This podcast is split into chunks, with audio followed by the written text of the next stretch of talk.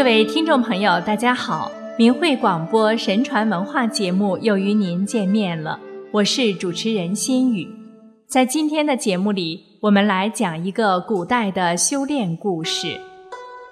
张道陵是东汉时期沛国人，原是太学中的书生，精通诗、书、礼、易、春秋这五经。晚年时，他感叹地说。精通五经，对延年益寿没有一点用处啊！就开始热心研究长生之道。他得到了皇帝的九鼎炼丹秘方，就想照着秘方试验炼丹。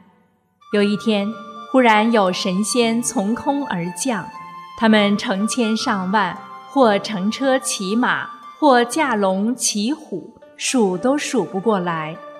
神仙中有的自称是柱下使，有的自称是东海小童。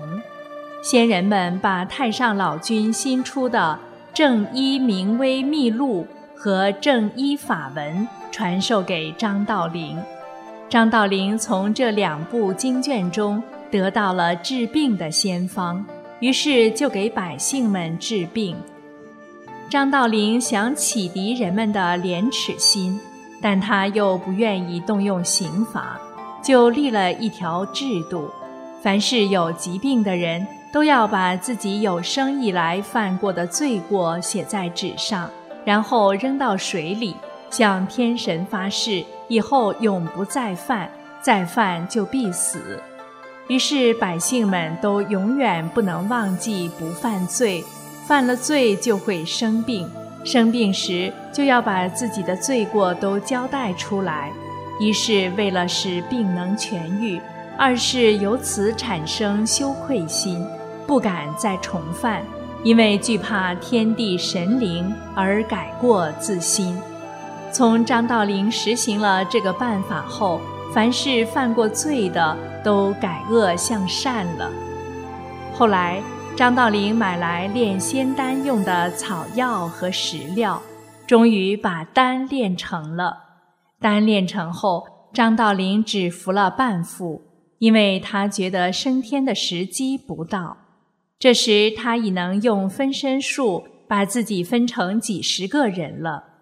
张道陵的门前有个水池，他常乘船在水中游玩，而他的道友和宾客。多得挤满了庭院和街巷，他就分出一个自己和宾客们谈话应酬，而他的真身还在池中船上游玩呢。张道陵治病大多是采用黑白阴阳相生相克的原理，根据具体病情对药方进行改动变化，灵活运用。但总的还是和先人传授的药方相一致。张道陵有一个最重要的秘方，只传授给王常一个人。有一天，他说应该有一个从东方来的人，这人也应该得到秘方。这个人应该在正月初七的中午到张道陵这儿来。张道陵事先就说了这人的面貌身材。到了正月初七的中午，果然来了个叫赵生的人，但不是从东方来的。然而他的形貌身材和张道陵事先说的完全一样。张道陵就对赵生考验了七次，七次都通过以后，才把丹经传授给赵生。第一次对赵生的考验。是赵生来到张道陵的门口以后，门人不给通报，并辱骂赵生，骂了四十多天。赵生在门外就露宿了四十多天，张道陵才让他进门。第二次考验是让赵生在田里看守庄稼，驱赶野兽。到了晚上，张道陵派了个美丽异常的女子去见赵生。那女子假装是走远路的旅客，要求在赵生这儿过夜，并和赵生同床挨着睡觉。第二天，那美女又假装脚痛，赖着不走，赵生只好留她住了几天。那女子经常挑逗勾引赵生，但赵生始终行为端正，不受诱惑。第三次考验，赵生在路上走时，让他突然看见路上扔着三十块金子，赵生动也没动金子，继续走路。第四次考验，让赵生进山砍柴，让三只老虎来撕扯赵生的衣服。但不伤他的身体，赵生一点也没有害怕，脸不变色，心不跳，还对老虎说：“我是个学道的人，从少年时就没做过坏事，所以不远千里来拜师学道。你们这是要干什么呢？莫非是山神派你们来考验我的吗？”三只老虎待了片刻，就离去了。第五次考验。让赵生在街上买了十几匹绢绸，付完钱以后，老板却污蔑赵生说他没有付钱。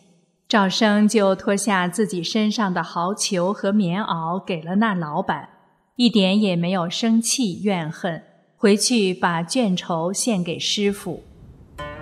第六次考验是让赵生看守粮仓，让一个人去向赵生磕头讨吃的。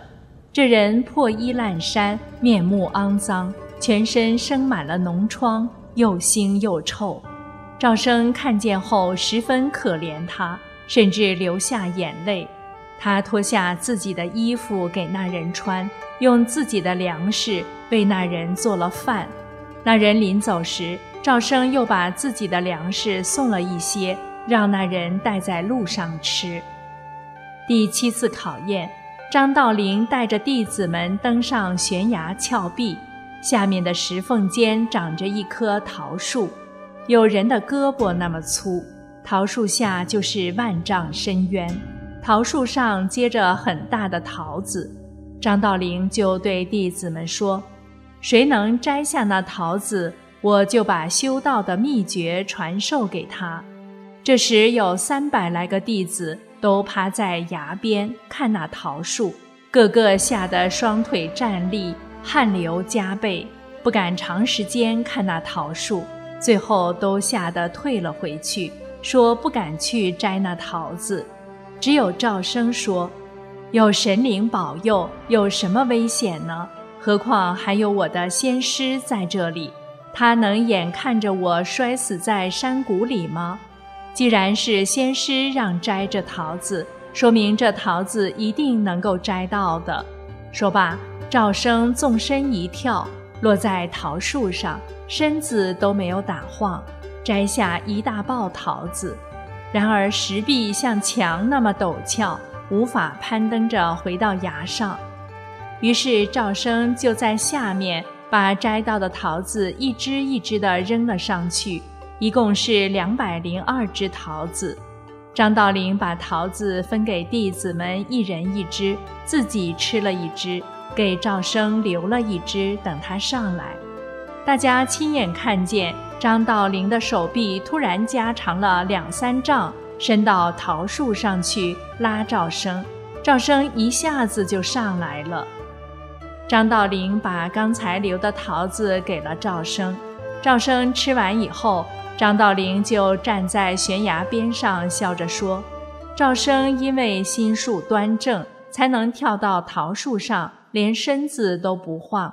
我也想跳下去，一定能摘着最大的桃子。”弟子们都劝张道陵不要跳，只有王常和赵生不说话。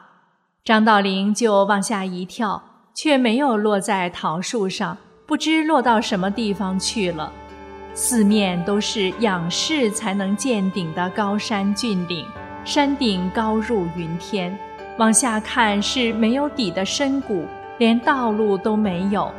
弟子们这时都吓得哭了起来，只有赵生和王常没有哭。两人议论道：“老师就像我们的父亲一样，现在他跳进了万丈深谷，我们这样活着也于心不安啊。”说罢，两个人一起跳下了悬崖，没想到正好落在张道陵的面前。只见张道陵盘腿坐在一个很小的帐中床上，他见到赵生和王常，就笑着说：“我知道你俩会来的。”接着就向他俩传授了修道的秘诀。三天后，他们三人一同回到家中，弟子们看见以后又惊又喜。后来，张道陵和赵生、王常三个人。都是大白天成仙飞升入云，弟子们仰着头看，只见他们渐渐飞入云中不见了。最初，张道陵进入四川大邑县胡明山，练成了仙丹后，只吃了半副，虽然没有升天，但已成为地上的神仙。他不急着升天。就是为了对赵生做七次考验，以便度他。从这件事也看出，张道陵是先知赵生修道的志向是端正坚定的。从古至今，“修炼”二字便被赋予了神圣的内涵。一个修炼人，只有意志坚定，才能突破重重的考验。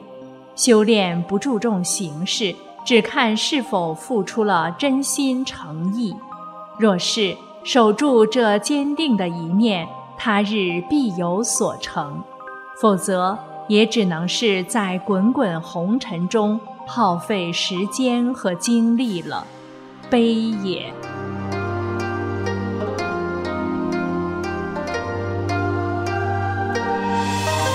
好了，听众朋友。又到了该跟您说再见的时候了，心语感谢您收听今天的神传文化节目，下次节目时间再会。